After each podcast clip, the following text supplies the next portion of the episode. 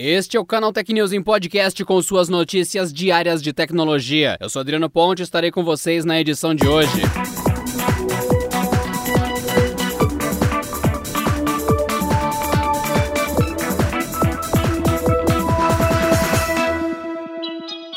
Especialistas da Promon e da Ultra, duas empresas especializadas em segurança digital e proteção de apps, afirmaram que existem mais de 60 aplicativos falsos baseados no ultra popular game Among Us. Eles estão agindo em campanhas ativas de infecção de smartphones, sendo distribuídos tanto por marketplaces oficiais, como a Google Play Store, quanto por sites não ligados a eles. Segundo as informações, são cerca de nove autores publicando uma série de aplicações fraudulentas voltadas para os mais diferentes tipos de golpe. Na maior parte deles, representando mais de 75% dos golpes, o foco é a exibição em massa de anúncios. As peças são mostradas tanto no próprio aplicativo quanto em navegadores de internet ou na interface do celular. E a renda das propagandas, claro, vai para o bolso dos golpistas. A modalidade mais perigosa dos golpes usa imagens e a aparência de Among Us para entregar um aplicativo fraudulento. Ele serve como porta de entrada para a instalação de outros malwares, como trojans bancários ou responsáveis por roubar dados pessoais e de login dos aparelhos. A ideia é obter acesso a contas de redes sociais para a aplicação de golpes,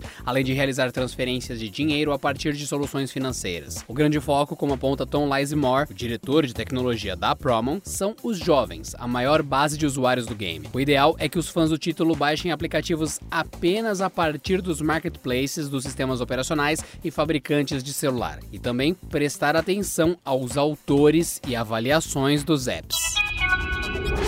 O Google Brasil anunciou na última quinta-feira a abertura das inscrições para a 11ª edição do seu programa de estágio. Com o nome de Business Internship Program, o programa terá duração de cinco meses entre julho e dezembro de 2021. Estudantes de qualquer universidade do país podem se candidatar, independente da graduação que estejam cursando, com previsão de formatura entre dezembro de 2021 e março de 2022. As inscrições podem ser feitas até o dia 22 de dezembro, sendo que as entrevistas ocorrem entre janeiro e maio de 2021 e serão realizadas online ou por telefone. Aliás, por causa da pandemia, essa edição do programa de estágio poderá ser feita de forma 100% remota, o que vai permitir que estudantes que residam fora de São Paulo participem mais facilmente, sem a necessidade de se mudar para a capital paulista. Durante o processo de seleção, os candidatos serão avaliados de acordo com suas habilidades e competências e não necessariamente pelas áreas em que atuam. Entre outras características observadas durante a seleção estão a capacidade analítica analítica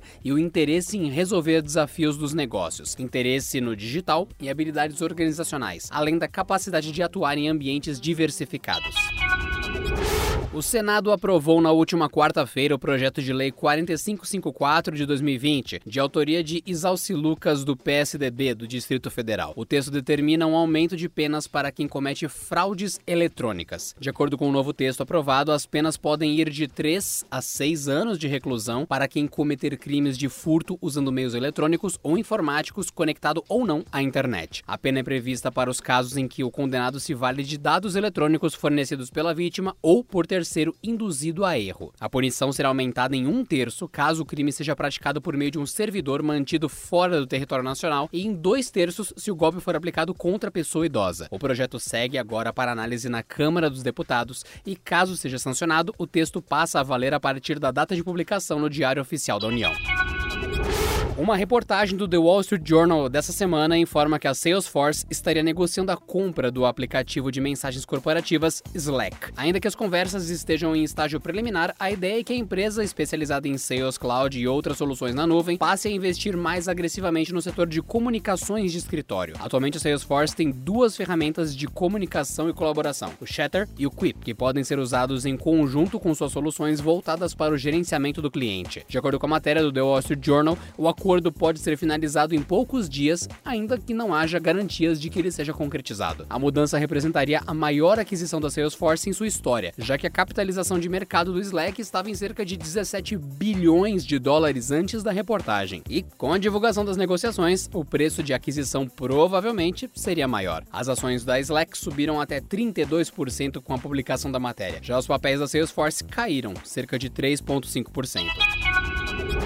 Os rumores sobre a atualização de 2021 da linha Galaxy S não trouxeram grandes revelações até agora, mas o site Sam Mobile publicou uma novidade interessante, a de que o Galaxy S21 terá uma opção adicional de segurança que pode ser um dos destaques do novo modelo. Isso porque ele poderá usar a voz do usuário como sistema de biometria para desbloquear o aparelho. O recurso seria uma das novidades da personalização One UI 3.1, que deve estrear com a linha S21. De acordo com as fontes ouvidas pelo Sam Mobile, a autenticação pela voz será um recurso chave para os novos smartphones premium da Samsung. Detalhes do funcionamento do recurso não foram revelados, nem o seu grau de segurança. A Samsung e o Google já ofereceram sistemas de desbloqueio com a voz, mas não eram dos mais seguros. Eles podiam ser contornados com gravações de áudio em alguns casos, por exemplo. Além da voz, o Galaxy S21 deve contar com as opções já disponíveis de impressão digital com um sensor sob a tela e reconhecimento facial. Já a autenticação por voz deve ser estendida a outros aparelhos topo de linha da marca, caso do Galaxy S20, Note 20, Fold 3 e Galaxy Z Flip, após a disponibilização da One UI aos modelos.